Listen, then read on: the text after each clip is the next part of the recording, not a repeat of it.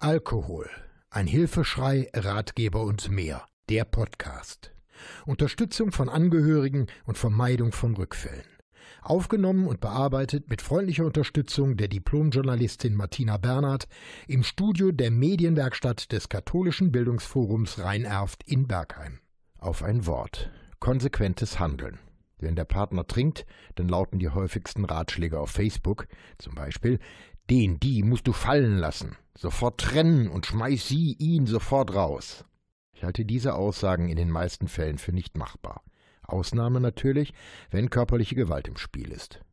Immer dann, wenn Liebe im Spiel ist, auch bei Eltern mit Kindern, und dann, wenn materielle Abhängigkeiten bestehen, ist fallen lassen die undenkbarste Variante.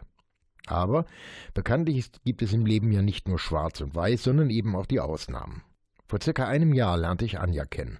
Eine junge Frau, die nicht nur mit beiden Beinen im Leben steht, sondern auch ziemlich drastische und klare Ansichten vertritt.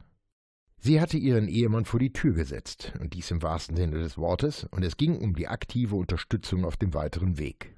Inzwischen ist ein Jahr vergangen, der Ex-Partner trinkt immer noch, aber die Ehe ist annulliert, die finanziellen Dinge sind geklärt und ihr Leben geht weiter. Jetzt nach einem Jahr möchte ich wissen, wie sie sich fühlt, was sie heute über ihren Weg denkt und was sie anderen Betroffenen raten würde. Wohlgemerkt, dies wird keine Anleitung, es ebenso zu tun. Es handelt sich um die Beschreibung einer Frau, die ihren Weg gefunden hat. Ich muss noch etwas anmerken. Anders als bei anderen Podcasts habe ich ihr die Fragen vorher zukommen lassen, sie hat sich Notizen gemacht und die Antworten sind manchmal sehr kurz und sehr präzise.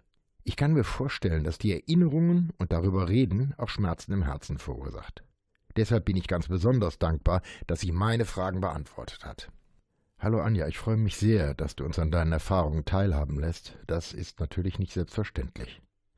Lass mich erstmal fragen, wie geht's dir jetzt über ein Jahr, nachdem du die Trennung herbeigeführt hast? Hallo Burkhard, wie geht es mir nach einem Jahr? Gut soweit. Ich habe mich nach einem bewegten Jahr neu berappelt, mich neu aufgestellt und kann soweit eigentlich nicht klagen. Mich hatten meine Familie und meine Freunde dabei unterstützt.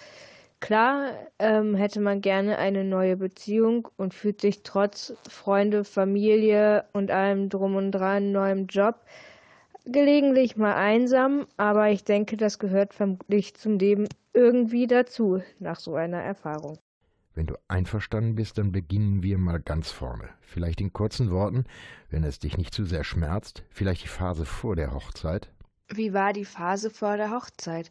Soweit normal. Die Vorbereitungen liefen, die Freude auch. Ich war sehr krank vor der Hochzeit, ziemlich stark erkältet, aber dennoch, ähm, ja, fühlte sich alles soweit erstmal normal an. Hattest du schon in dieser Zeit Bedenken, ob du alles richtig gemacht hast? Bedenken, ob ich alles richtig gemacht habe? Nein, eigentlich nicht, sonst hätte ich ihn nicht geheiratet. Ähm, vor der Hochzeit war alles schön, er hat sich Mühe gegeben, mich auf Händen getragen, sich total gut mit dem Pferd, meinem Ein und alles verstanden. Es schien wie auf Wolke sieben. Was geschah nach der Hochzeit? Wie hat sich dein Mann damals verändert? Ja, bereits nach zwei Monaten eine deutliche, komplette Veränderung. Er war desinteressiert, kam nicht mehr aus dem Bett. Ich habe gesagt, irgendwas stimmt doch mit dir nicht. Ähm, entweder du gehst zum Arzt oder ich trenne mich. Ja, das war dann der Anfang. So kann man sagen. Ähm, er wusste nämlich, dass ich es überhaupt nicht mag, nur rumzuliegen und nichts zu tun.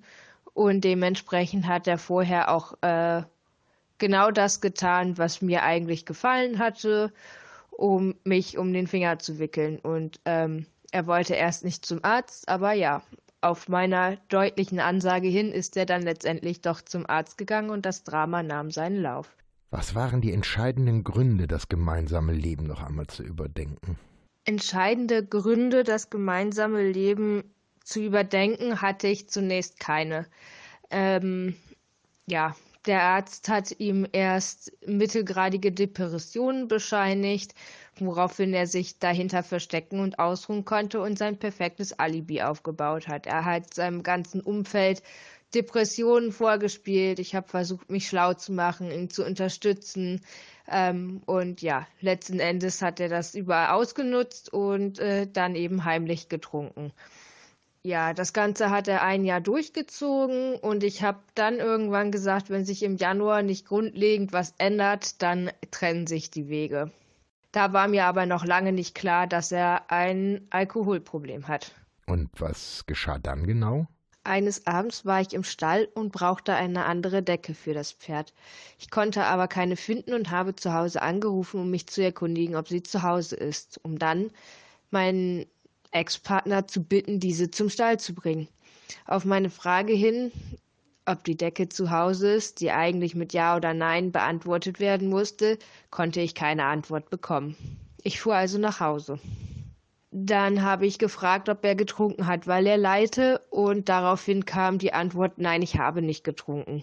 Der Moment der Erkenntnis und der Entscheidung, wie hast du da reagiert? Meine Reaktion erfolgte so schnell, dass ich gar nicht so schnell reagieren und denken konnte. Ich habe ihm direkt gesagt, du ziehst aus und zwar sofort. Du hast ist ja dann zu Bekannten gezogen. Wie ging es dann weiter? Er ging zu einer Bekannten. Wie ging es weiter? Er wusste, dass das nur eine kurze Zwischenlösung war, aber dass er dort Hilfe bekommen würde. Und äh, das verschaffte ihm ein bisschen Luft und Puffer und dort suchte er sich direkt die nächste Frau, die er benutzen konnte. Und so wird es auch immer weitergehen. Ähm, Im Grunde genommen nutzt er die Leute eigentlich nur aus und versucht sie gegeneinander auszuspielen. Dein Anwalt hat dir geraten, keine Scheidung einzureichen, sondern eine Annullierung zu beantragen. Was ist da der Unterschied? Ich habe mir eine Anwältin gesucht, um die Trennung auf dem Papier durchzuziehen. Ja, es gibt Unterschiede zwischen einer Annullierung und der Scheidung. Ähm, bei der Scheidung ist man eben halt getrennt und bei der Annullierung hat es die Ehe nie gegeben. Man war also dementsprechend nicht verheiratet. Welche Vor- und Nachteile hast du jetzt davon?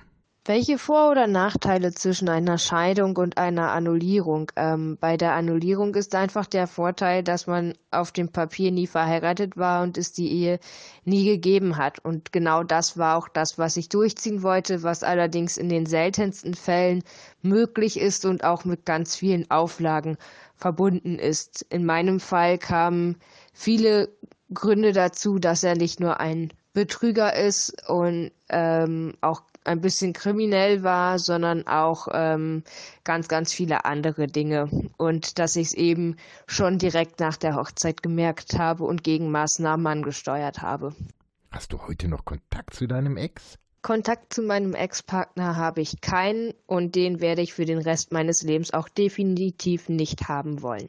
Was würdest du anderen Betroffenen raten? Tut Dinge, die euch gut tun, achtet auf euch selbst und grenzt euch ab. Auch wenn der Weg noch so schwer ist und steinig und man hinfällt, das Laufen neu lernen muss, es lohnt sich. Es gibt immer einen positiven Weg und hat man das Laufen erstmal neu gelernt, sieht man die Welt mit ganz anderen Augen, die schönen Dinge des Lebens und äh, öffnet die Tür zum Glück.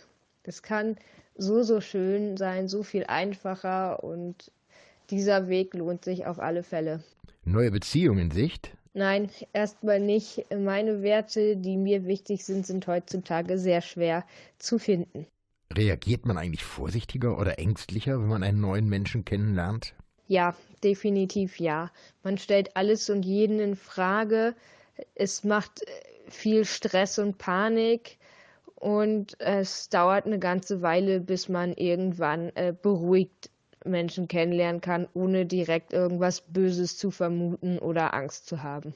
Liebe Anja, ich danke dir herzlich für dein Vertrauen und ich weiß, dass es ein schwerer Schritt war, sich so an die Öffentlichkeit zu wagen und deshalb danke ich dir ganz besonders herzlich. Du kannst alles das und viel mehr aber auch nachlesen. Schau mal auf meine Webseite unter www.burkhard-tom.de. Diesen und weitere Podcasts gibt's auch rund um die Uhr in der Mediathek von NRVision. Wir hören und sehen uns auf www.nrvision.de.